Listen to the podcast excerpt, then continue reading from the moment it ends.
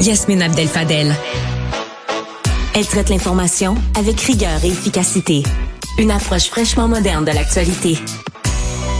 Gros dossier à Cube euh, depuis janvier qu'on parle de ces femmes victimes de violences conjugales qui ont perdu la garde de leurs enfants. On a reçu ici plus de 60 témoignages, en fait plus de 120 témoignages, devrais-je dire, de mères paniquées, découragées par le système. Et elles se sentent euh, finalement euh, abandonnées par le système, par la DPJ. On en parle avec la directrice nationale de la DPJ, Madame Catherine Lemay, directrice nationale de la direction de la protection de la jeunesse. Merci beaucoup, Madame Lemay. Bonjour, Madame Abdel Fadel. Je m'excuse pour mon manque de voix. On est deux, hein? oui, c'est ça.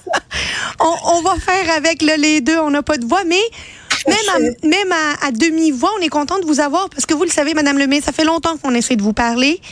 Les mères sont inquiètes. Les mères cherchent à vous entendre. Les mères cherchent à être rassurées. Commençons par le commencement. L'aliénation parentale, Madame Lemay, ça existe ou pas? C'est une grosse question. D'abord, commençons par le, début.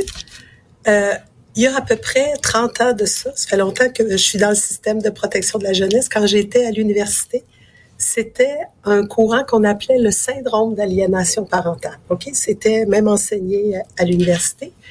Ça se résumait à dire que il y avait euh, introduction dans la tête des enfants de façon euh, lavage de cerveau, d'induire des, informations sur l'autre parent qui faisait que l'enfant venait à croire ce qui, ce que, que, que, ce qui se faisait dire était vrai.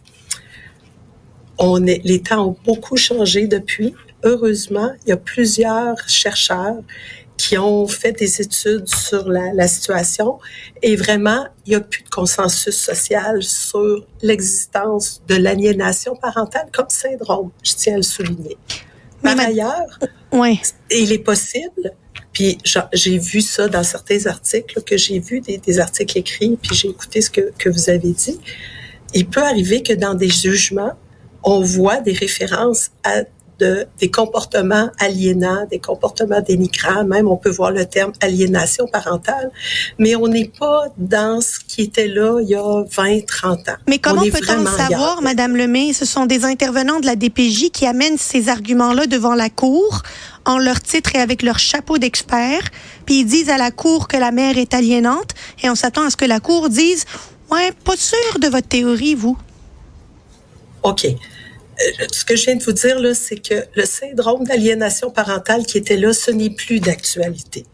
Ce qui peut encore euh, persister, ce sont des comportements dénigrants d'un parent envers mhm. l'autre. Bien sûr. Et ça, on peut autant retrouver ça dans des situations de violence conjugale qu'on peut retrouver dans du conflit de séparation.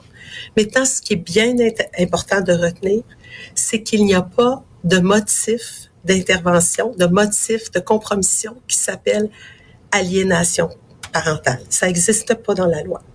Ce qui a été introduit dans la loi en avril 2022, qui a pris force en avril 2023, est-ce que je suis encore en nom? Oui, oui, on vous entend. Parfait, c'est parce que je vous vois plus. c'est très bien. Je m'excuse. Alors, ce qui a été introduit en avril 2023, c'est le motif euh, de compromission qui est exposition à la violence conjugale.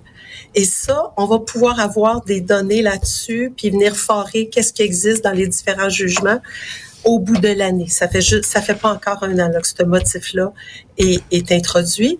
Ce qui a beaucoup avancé aussi, qui était moins là dans les dans les années dont je vous parle quand il y avait le syndrome d'aliénation parentale, c'est qu'on avait tendance à dire quand il n'y avait plus de vie commune, donc quand on était post-séparation, qu'il n'y avait plus de violence conjugale. Or, aujourd'hui, les chercheurs nous ont très bien démontré, puis la pratique fait en sorte que on reconnaît que même si les parents ne sont plus ensemble, il peut exister de la violence conjugale quand le rapport de force existe encore. Oui, mais Madame, Madame Lemay, je veux vous entendre sur l'avenir parce que je vois le temps passer, puis il y a des mères qui nous entendent. Oui. Et moi, j'en ai lu des jugements. Malheureusement, je peux pas les rendre publics, mais j'en ai lu des jugements, pas des jugements d'il y a cinq ans, pas des jugements d'il y a dix ans, des jugements des derniers mois où les intervenants de la DPJ disent que la mère est aliénante, qu'il faut euh, faire une coupure drastique entre la mère et l'enfant, malgré le fait que la mère ait été battue et agressée par son ex-conjoint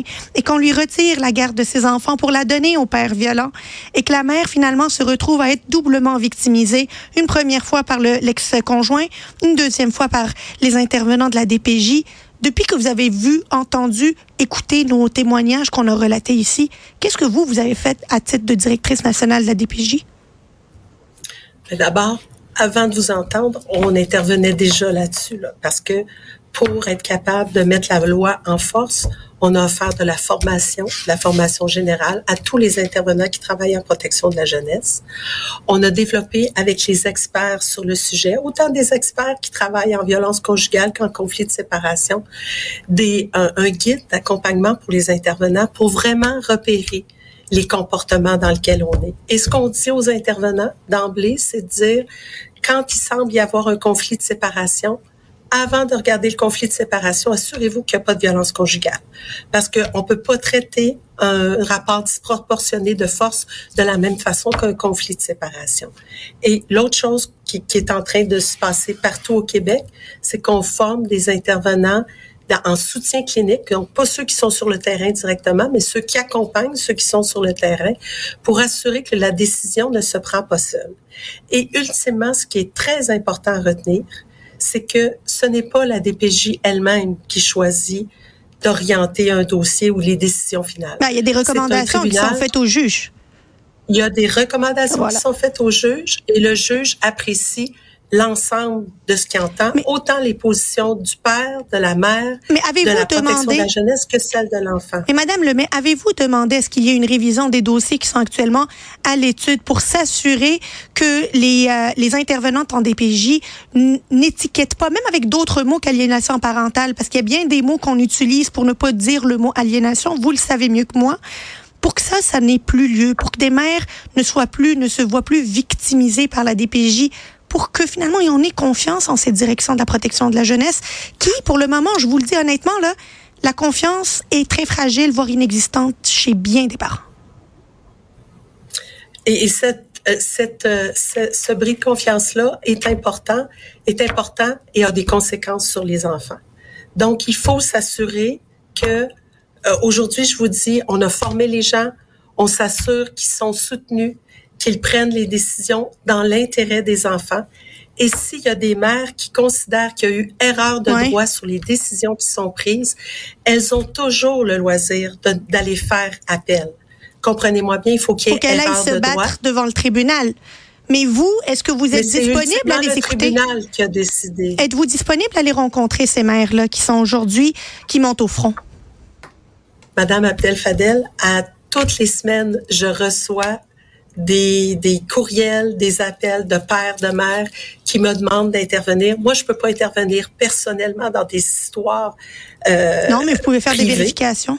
Mais mais je fais je fais ce qu'il faut en conséquence pour assurer que les liens sont faits avec les DPJ d'origine à toutes les semaines.